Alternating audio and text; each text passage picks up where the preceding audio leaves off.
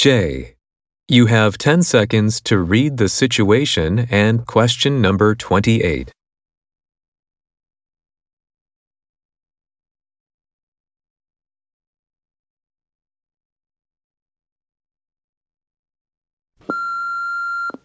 This is Stephanie from the bakery.